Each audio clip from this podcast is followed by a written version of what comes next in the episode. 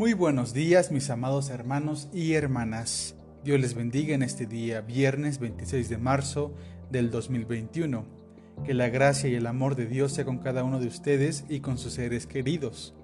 A unos días de iniciar la Semana Santa, este salmo nos recuerda aquellos momentos en los que sentimos que nada tiene sentido, donde habita el cansancio, la enfermedad e incluso la muerte. Pero en medio de estos espacios, nace la palabra de esperanza, la bondad, nace la vida. Debemos confiar que Dios no nos abandona, que Él camina con nosotros. Hoy corresponde dar lectura al Salmo 143, que titula No te escondas de mí, en esta versión, la palabra de Dios para todos.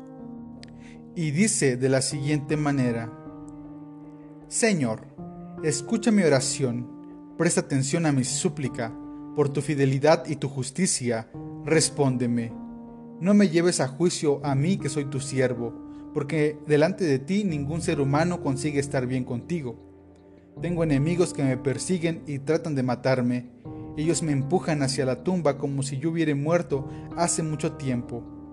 He perdido el ánimo, mi corazón está desolado, pero recuerdo todo lo que hiciste en tiempos pasados pienso en todo lo que hiciste con tus manos. Tiendo hacia ti mis manos, te necesito, como la tierra necesita de la lluvia.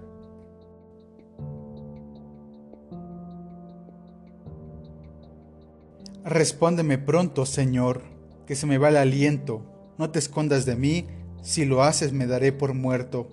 Muéstrame tu fiel amor por la mañana, porque en ti he puesto mi confianza. Pongo mi vida en tus manos, muéstrame lo que debo hacer. Señor, busco tu protección, sálvame de mis enemigos, enséñame a hacer tu voluntad, porque tú eres mi Dios, que tu buen espíritu me guíe por el buen camino, por el prestigio de tu nombre, Señor, dame vida, por tu justicia, sálvame de mis enemigos, por tu fiel amor, acaba con mis enemigos, destruye a mis enemigos, pues yo, yo soy tu siervo. Pues bien, mis amados hermanos y hermanas, como acabamos de escuchar, este salmo corresponde a una oración de súplica individual.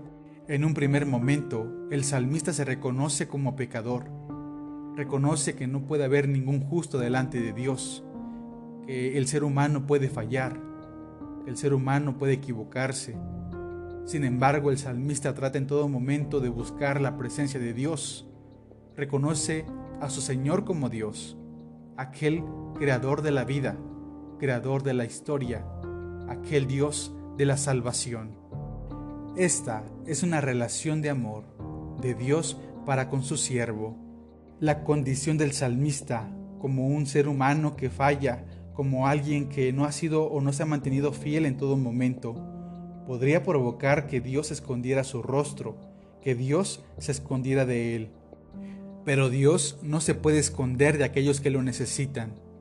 El salmista está siendo perseguido, humillado. Hay un grupo que lo quiere matar. Hay un grupo que lo ve muerto ya en este momento. Sin embargo, el Dios de la historia, el Dios de la salvación, lo va a rescatar de esta situación. ¿Cuántos hemos orado como este salmista? ¿Cuántos hemos revelado nuestros sentires? Nuestros deseos, nuestras preocupaciones delante de Dios. El orador se dirige a Dios y le dice, te necesito. No puedo yo solo, te necesito. Ahí radica la esperanza de que Dios responda a la oración, de que Dios responda a esta súplica. Es la única esperanza que le queda a este orador.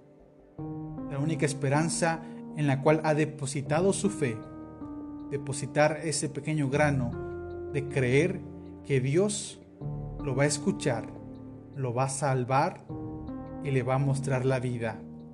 En el corazón y en la vida del salmista habrá confianza, nacerá la esperanza en su vida.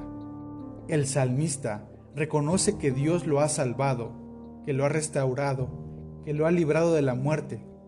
Por eso el salmista pide a Dios que le enseñe a hacer y cumplir su voluntad. Este salmo nos enseña a ver la vida con los anteojos de la dualidad, bueno-malo, vida-muerte, blanco-negro. Sin embargo, la vida es más compleja que esto. La muerte, la muerte que se presume en este salmo es una pesadilla. El salmista se ha quedado sin aliento. La muerte es una pesadilla para este salmista.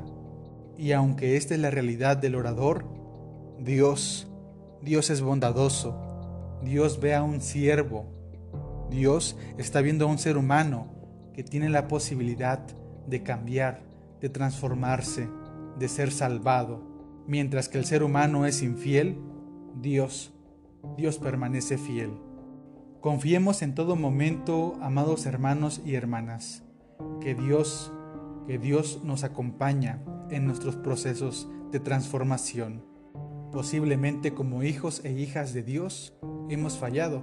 Sin embargo, Dios nos está dando la posibilidad de transformar nuestras vidas, de poder buscar su presencia, de poder cambiar nuestro corazón, de estos corazones que buscan rencor y venganza, a unos corazones agradecidos que se sustentan en el amor.